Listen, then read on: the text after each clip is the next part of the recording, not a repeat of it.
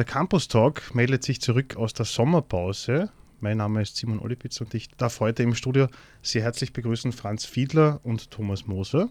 Hallo. Hallo. Unser Thema heute, Blockchain für die Wirtschaft. Blockchain, ein Begriff, der in den letzten Monaten äh, ja allgegenwärtig war. Es geht um ein Kompetenzzentrum für Blockchain, das an der Wien angesiedelt ist, wo die FH St. Pölten einen Bereich auch leitet. Mehr darüber werden wir in der kommenden Stunde erfahren. Franz Fiedler, Thomas Moser aus dem Department für Medien und digitale Technologien haben auch die Leitung inne dieses Blockchain-Kompetenzzentrums. Blockchain Vielleicht muss man mal mit Begriffserklärungen anfangen. Thomas und Franz, ähm, was ist Blockchain eigentlich und wie funktioniert Blockchain-Technologie? Ja, den meisten ist der Begriff Blockchain wahrscheinlich aus der Welt der Kryptowährungen bekannt. Davon wollen wir aber ein bisschen weg, denn in Wahrheit äh, handelt es sich im Prinzip um eine dezentrale Datenbank. Also es geht darum, dass man Informationen jeglicher Art äh, dort abspeichern kann. Diese werden dann mit einer Art Fingerabdruck versehen. Und äh, dieser Fingerabdruck, der diese Information absichert, der wird in den nächsten Datenblock mit abgespeichert und äh, ist so zum, sozusagen Teil dieser, dieser Datenkette und äh, ist immer vorhanden. Das ermöglicht es, dass man, wenn die Daten manipuliert werden, sofort erkennt, dass da etwas äh, gemacht wurde. Und das ist einer der vielen Vorteile, die so eine Blockchain-Technologie auch bietet. Das war ja in den Medien vor allem durch Kryptowährungen wie Bitcoin, aber in welchen Bereichen ist Blockchain-Technologien oder sind Blockchain-Technologien auch noch anwendbar? Wir hier an der Fachhochschule St. Pölten konzentrieren uns vorwiegend auf den Bereich der Industrie 4.0, das heißt alle Anwendungen, die hier im Produktionskontext ähm, auch stattfinden können und ähm, da können wir, glaube ich, einige gute Beispiele auch bieten.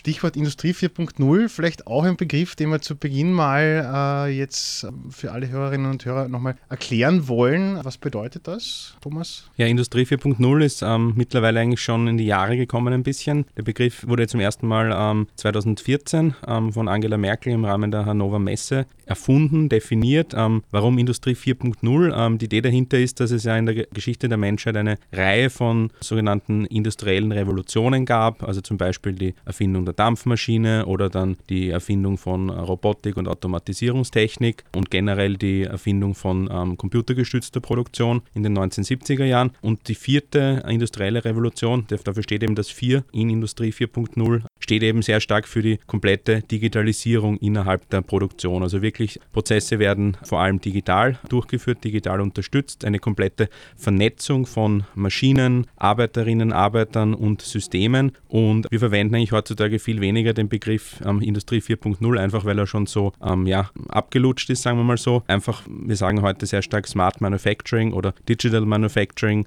Es geht einfach, wie gesagt, darum, Digitalisierung auch in die fertigende Industrie zu bringen. Emerging Industries und Blockchains in Manufacturing ist äh, Area 3, die die FH St. Pölten leitet im Austrian Blockchain Center. Was ist das ABC, das Austrian Blockchain Center? Äh, wie ist das aufgebaut und, und welche Ziele verfolgt das auch? Das Austrian Blockchain Center ist ein sogenanntes K1-Forschungszentrum, das von der FFG, der Forschungsförderungsgesellschaft, gefördert wird. Es äh, setzt sich zusammen aus fünf Areas, die unterschiedlichste Themen rund um Blockchain behandeln. Da ist die Area 1, die sich mit Kryptoökonomien beschäftigt. Area 2, wo es um Security-Aspekte geht. Area 3, die von der Fachhochschule St. Pölten geleitet wird, wo wir Blockchain-Anwendungen im Industriekontext erforschen. Und es geht auch hin bis zu einer Area 5, wo wir gemeinsam mit der WU Wien und der Uni Wien auch rechtliche Aspekte beleuchten, die Fragestellung, darf man das denn überhaupt, was hier auch technisch möglich ist? Äh, rund um diese Themenstellungen werden hier Forschungsprojekte aufgesetzt mit Industriepartnern und über vier Jahre hinweg werden diese Themen dann äh, sowohl von der Grundlagenseite gemeinsam mit Uni Wien, TU Wien, WU Wien, aber auch von der anwendungsorientierten Seite erforscht. Was sind so allgemein Ziele vom ABC, vom Austrian Blockchain Center, durch diese doch unterschiedlichen Bereiche, die da abgedeckt werden? Mm, das Spannende am ABC Forschungszentrum ist, dass es einerseits ein sehr großes Projekt ist, das heißt, es ist weltweit nach wie vor das größte Projekt, das sich dezidiert mit dem Thema Blockchain beschäftigt Und ähm, was eben aus, aus, technischer Sicht sehr spannend ist, ist, dass es eben ja kein rein technisches Forschungsprojekt ist, sondern dass eben ähm, sowohl mit den Kollegen äh, und Kolleginnen von der WU, aber auch von der Hauptuni in Wien ganz andere Disziplinen daran beteiligt sind, weil ähm, ich sage mal so, nur weil technisch etwas möglich ist, heißt das noch lange nicht, dass es wirtschaftlich klug ist, etwas so zu machen. Genauso, nur weil etwas technisch möglich ist, heißt das nicht, dass es erlaubt sein muss, etwas in einer bestimmten Art und Weise zu machen. Und ich glaube, dass gerade diese Vernetzung der unterschiedlichen Disziplinen in diesem großen Forschungszentrum eine riesige Möglichkeit und Chance auch bietet, um hier ähm, Projekte wirklich ganzheitlich umzusetzen und jetzt nicht nur einen dieser drei Aspekte, die ich genannt habe, äh, zu verfolgen. Gleichzeitig ist es eben auch ähm, dadurch, dass es ein, ein, Projekt ist, wo sehr stark Industriebeteiligung vorhanden ist, wo wirklich Industriepartner dabei sind, die ähm, von äh, großen Banken über große produzierende Unternehmen, aber auch sehr wohl halböffentliche Bereiche, also Verbände zum Beispiel und, und ähm, Zusammenschlüsse und Bünde dabei sind, ähm, wirklich ein, ja, die Ergebnisse ähm, großen Einfluss haben können, weil eben Blockchain jetzt zumindest von der technischen Theorie her schon Möglichkeiten bietet, dass man auch in Zukunft bestimmte Prozesse, die heutzutage noch oldschool und nicht digital gelöst werden, einfach digital unterstützen kann. Ich denke jetzt zum Beispiel an ganz ähm, plakative Dinge wie zum Beispiel einen Studentenausweis oder ähm, Zeugnisse von Studierenden zum Beispiel, wenn wir in einem FH-Kontext bleiben, könnten in Zukunft ja sehr einfach über eine Blockchain abgebildet werden, nicht manipulierbar und damit könnte man seinen eigenen, ja, seinen eigenen Bildungspass zum Beispiel einfach mit sich mitnehmen digital, um zum Beispiel dann bei einem Arbeitgeber nachzuweisen, welche Abschlüsse ich habe. Heutzutage muss ich, muss ich das mühsam, mühsam machen, indem ich Zeugnisse anfordere, Kopien beglaubigen lasse, zum Beispiel wenn ich im Ausland studiert habe und das dann hinschicken muss. Wenn ich das aber in Zukunft alles digital beglaubigt hingeben kann, ist das natürlich eine riesige Erleichterung und bietet halt gerade grenzüberschreitend auch tolle Möglichkeiten für die Zukunft. Wie würdet ihr einem Laien Laien die Blockchain-Technologie erklären, jetzt auch im Hinblick auf ja, den Speichervorgang, du hast angesprochen, jetzt auch äh, Ausweis für Studierende zum Beispiel. Also wenn wir bei dem Beispiel bleiben, wie läuft das jetzt technisch ab? Was brauche ich dafür? Wie funktioniert das und welche Vorgänge sind da auch involviert? Im Prinzip braucht man dazu ein Computernetzwerk, das heißt ein Netzwerk an verschiedenen Computern, die an unterschiedlichen Standorten über das ganz normale Internet zum Beispiel zusammengeschaltet sind. Wie kann sich das der Laie vorstellen? Denken wir an einen Jenga-Turm. So ein Jenga-Stein könnte jetzt der Datenblock sein. Das heißt, ich schreibe etwas auf diesen Stein rauf, lege ihn auf den Jenga-Turm obendrauf und äh, versehe ihn mit einer eindeutigen Kennung äh, und kann den danach nicht mehr ändern. Ja, das wäre die Annahme. Dann kommt der nächste Datenblock drauf, wo diese Kennung vom vorhergehenden Stein drinnen ist und neue Informationen, zum Beispiel wie viel Geld ich auf dem Konto habe oder wem ich mein Auto verkauft habe dieser Jenga-Turm, der wächst und wächst. Äh, es werden immer neue Datenblöcke raufgelegt und diese Jenga-Türme wachsen nicht nur an einer Stelle, sondern dieser Jenga-Turm wird parallel an allen Knotenpunkten des Computernetzwerkes mit aufgebaut. So könnte man sich das vorstellen. Möchte jetzt an einer Stelle des Netzwerks jemand etwas manipulieren, zieht also ganz unten vom Jenga-Turm einen Stein raus, fällt dieser ganze Turm in sich zusammen und jeder, der hinschaut, erkennt gleich, okay, dieser eine Turm ist ja viel kleiner als alle anderen Jenga-Türme, die bei den anderen Knotenpunkten stehen. Und man kann auf einen Blick sehen, ohne dass man weiß, weiß, welche Information da drinnen war, aber man kann sehen, dass, dass eine Manipulation äh,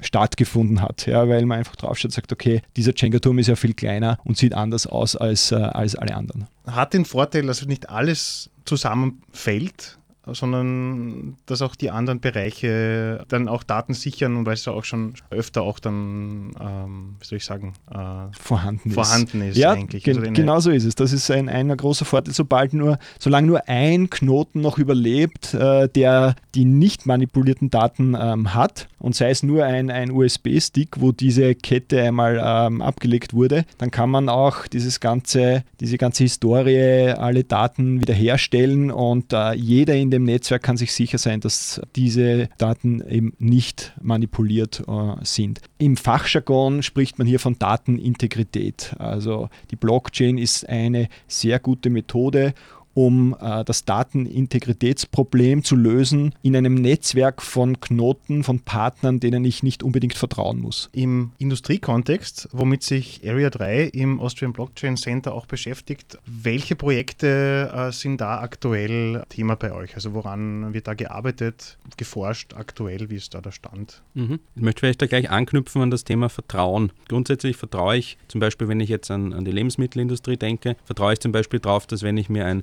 Fairtrade-Produkt kaufe oder wenn ich mir einen Fisch kaufe, der ein MSC-Gütesiegel hat, dass eben gewisse Kriterien erfüllt sind in der Herstellung und ähm, in der Verarbeitung dieses Lebensmittels oder dieses landwirtschaftlichen Produkts. Wodurch kommt dieses Vertrauen? Es kommt daher, dass eben die ähm, Hersteller einen Vertrag abschließen mit Fairtrade, mit ähm, MSC, denen Geld bezahlen, dafür, dass Fairtrade oder MSC dorthin kommt, sich die Produktionsorte anschaut und dann im Endeffekt bestätigt, okay, dieses Produkt ist Fairtrade und ihr kriegt das Zertifikat. So läuft es heutzutage ab und es ist zwar vielleicht kein rein analoger Prozess, aber ich würde doch sagen, es ist ein Prozess, der noch sehr, sehr viel äh, vor Ort und ähm, analoge Schritte beinhaltet. Was jetzt zum Beispiel mit einer Blockchain-Technologie möglich ist, ist, dass man eben diese, diesen Vertrauens- Vorgang, der Vorgang, wann vertraue ich einem, einem Produkt, eben über eine verteilte äh, Blockchain-Anwendung abbildet. Das heißt, ich habe wirklich von jedem Produkt, also zum Beispiel bleiben wir beim, ähm, beim Fischbeispiel, ich habe wirklich von diesem Fisch vom Zeitpunkt, an dem er gefangen wurde,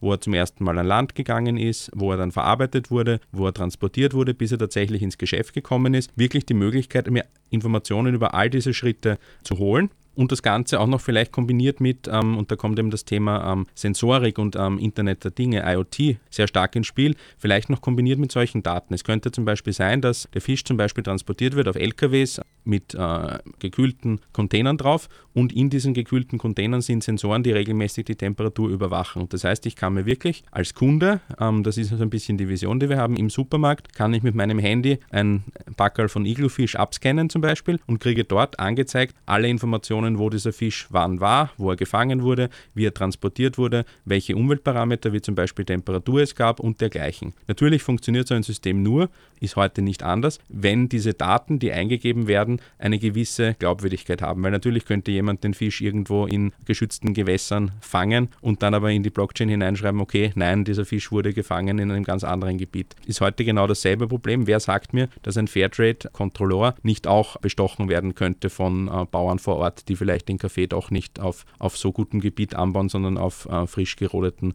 Regenwaldgebiet. Das heißt, diesen Schritt, ähm, das ist nämlich auch ein bisschen die Kritik an der Blockchain, diesen Schritt werde ich nicht zu 100 Prozent ähm, sicherstellen können, aber dieses gewisse Grundvertrauen und vielleicht eben auch kombiniert mit äh, Sensorikdaten in Zukunft wird einfach äh, vorhanden sein müssen. Das heißt, das geht, ist eben stark die Richtung, in die es in Zukunft gehen wird, in die wir uns auch beschäftigen werden. Einfach generell Überwachung von Supply Chains, von äh, Warenlieferketten, jetzt nicht unbedingt exklusiv in der Lebensmittelindustrie, ist natürlich für andere produzierende Industrie auch höchst relevant. Wenn man zum Beispiel an österreichische Hersteller von äh, Stahlteilen oder von ähm, Aluminiumprofilen viel denkt, ist es natürlich höchst interessant für die, dass jetzt ihre Produkte tatsächlich beim Kunden ankommen und nicht ähm, irgendwelche chinesischen Nachbauten, die vielleicht genau gleich ausschauen, vielleicht genau das gleiche Etikett auch drauf haben, aber jetzt eine mindere Qualität haben, weil sie woanders gefertigt wurden. Das heißt, dieses, dieser ganze Bereich ähm, Produktsicherheit oder äh, Fälschung von Produkten zu vermeiden, ähm, ist auch ein großer, den wir uns anschauen werden in diesem Area. Du hast Kritik an der Blockchain-Technologie angesprochen. Gibt es aktuelle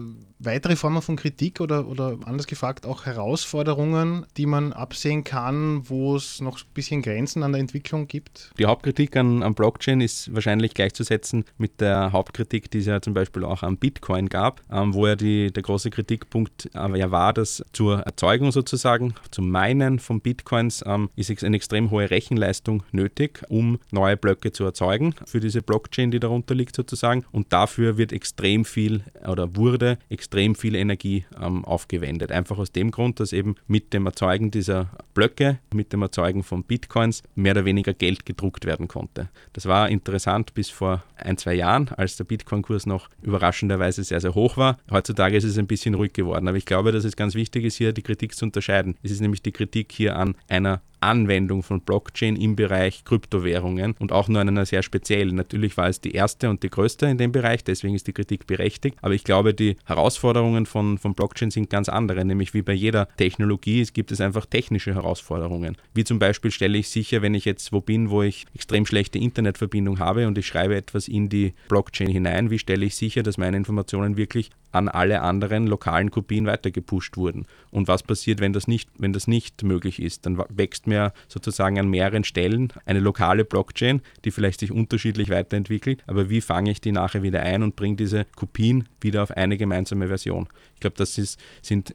auch keine neuen Probleme. Die Probleme von verteilten Datenbanken gibt es seitdem es Datenbanken gibt, nämlich seit den 1970er Jahren. Und bringt eine ganze Reihe von Problemen mit sich. Wie sorge ich dafür zum Beispiel, dass ich ähm, eine synchronisierte Zeit habe über sämtliche Anwender, was jetzt auch nicht so einfach ist. Ähm, und zwar eine auf möglichst Millisekunden genau synchronisierte Zeit, um sicherzustellen, dass ich nachvollziehen kann, in welcher Reihenfolge zum Beispiel Transaktionen in die Blockchain hineingeschrieben wurden. Also da gibt es eine Reihe von Problemen aus der Informatik, die jetzt durch die Blockchain, sage ich mal, wieder zu neuen, neuen Leben erwacht sind und wo sich äh, Forscherinnen und Forscher international einfach damit beschäftigen werden müssen, um diese Probleme oder Lösungen für diese Probleme zu finden, um die Blockchain verwendbarer zu machen. Welche weiteren Projekte und Themen werden äh, im Rahmen des äh, Austrian Blockchain Center von der FH St. Pölten auch behandelt aktuell? Das Schöne an der Blockchain ist, dass man nicht nur reine Information hinterlegen kann, sondern man kann auch durchführbaren Programmcode in diese Datenblöcke abspeichern. Also Source Code, der auch ähm, ausgeführt werden kann, wenn man äh, ihn über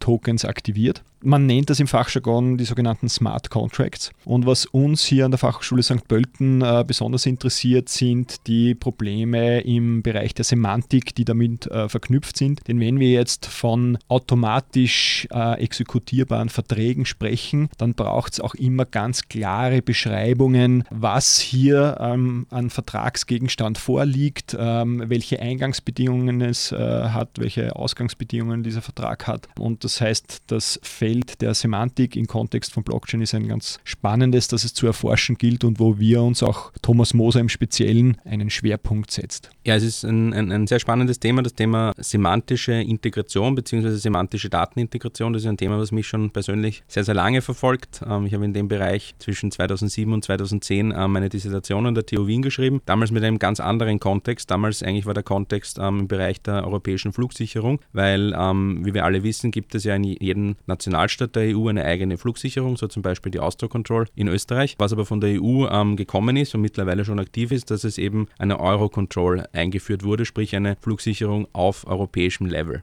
Was das Problem mit sich gebracht hat, dass jedes nationale, jede nationale Flugsicherheitsorganisation hatte ihre eigenen IT-Systeme, die eine eigene Datenformate hatten, eigene Datenbankstrukturen, um zum Beispiel die Informationen von äh, Ankunften von Flügen oder von Abflug, Abflugszeiten abzulegen und das Problem ist, dass natürlich auch sprachlich gesehen ähm, ist es ja nicht so, dass jedes Land da seine eigene Sprache hat, sondern im Flugverkehr ist es zwar so, dass sehr viel auf Englisch läuft, aber trotzdem viele einzelne Länder nach wie vor auch Systeme in den Lokalsprachen hatten. Und hier eine eine Übersetzung sozusagen zwischen diesen einzelnen Systemen zu schaffen, sprich einen gemeinsamen Kontext herzustellen, weil im Prinzip, ähm, ob jetzt ein Flugzeug in Österreich wegfliegt oder in, in Frankreich wegfliegt, das Flugzeug bleibt dasselbe und die Daten bleiben von der Semantik dahinter dieselben, nur natürlich die Ausprägungen sind unterschiedlich, weil einfach unterschiedliche Datenelemente anders genannt werden. Und ähm, was wir damals entwickelt haben im Rahmen von einem Forschungsprojekt war eben so eine Art, ich würde es mal Übersetzungshilfe, Übersetzungsservice nennen, wo eben dafür gesorgt wurde, dass die einzelnen nationalen nationalen ähm, Flugsicherungsbehörden ihre lokalen Systeme behalten konnten, aber trotzdem in der Lage gewesen sind,